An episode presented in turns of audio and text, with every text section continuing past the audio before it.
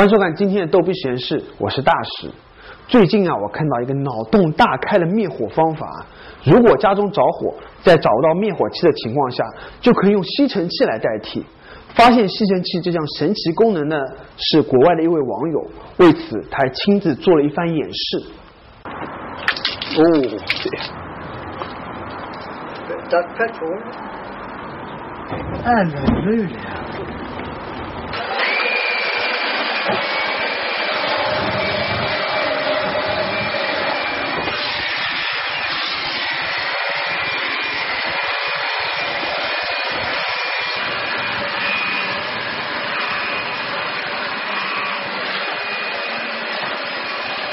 从原理上说，吸尘器灭火是利用火焰在无氧状况下会熄灭，似乎说得通。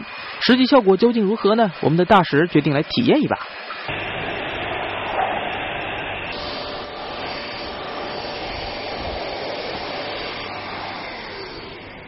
那么这个吸尘器到底能不能用来灭火呢？今天我们就要来点一把火，来试一下。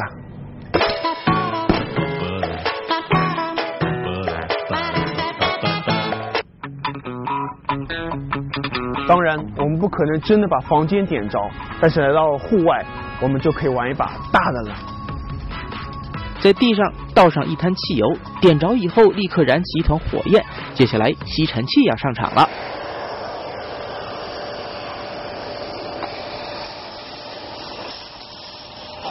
哦，吸尘口一接近，地面上的火焰很明显就被吸了进去。吸尘器所到之处，火苗的确小了很多哟。哦，这个管子已经化掉了，这管子已经又化掉了，它已经凹进去了。这管子，这个吸力已经不够了，但是还是可以起到灭火的作用啊。我勉强把火给熄灭。哦，这管子好烫。灭火成功。因为吸入了大量炙热的气体，吸尘器上面的塑料软管很快就融化变形，导致吸力下降。不过好在没有完全断裂，依靠剩余的吸力，最终灭火成功。再来看看吸尘口，虽然有被烧过的痕迹，但总体来说呢，破坏不严重。大使将变形的塑料软管剪掉一截，重新组装，哎嘿，吸尘器又可以继续使用了。当然，如果家中着火的话，就不会这么的简单了。仅仅是地上有一团火，真实的情况可能会更加的复杂。接下来呢，我们就要模拟家中的杂物还有家具着火的时候，像这样的吸尘器到底能不能顺利的应对？这一次的火势更旺，而且不仅仅在地上，纸箱子烧着了以后啊，火焰窜得有半人多高啊！哦，哦，整个烧化掉了，整个吸尘器的头烫化掉了。这个软管整个就烫化掉了，哇！哦，这个温度太高了，所以说它这个软管啊，吸的一瞬间，我还没有接近这个火源，这个软管整个就烫化掉了。哦，这个这个温度非常的高，哦，我都进不了身了，这个。这一次现场的温度非常高，吸尘口一靠近火源，这塑料软管直接熔断，灭火工作还没开始，呃就已经结束了。看来吸尘器身上最薄弱的环节就是这个塑料软管了，经受不住高温呢。在危急情况下，用来吸一些小的火焰还勉强可以对付，如果火大了，嘿嘿，就派不上用场喽。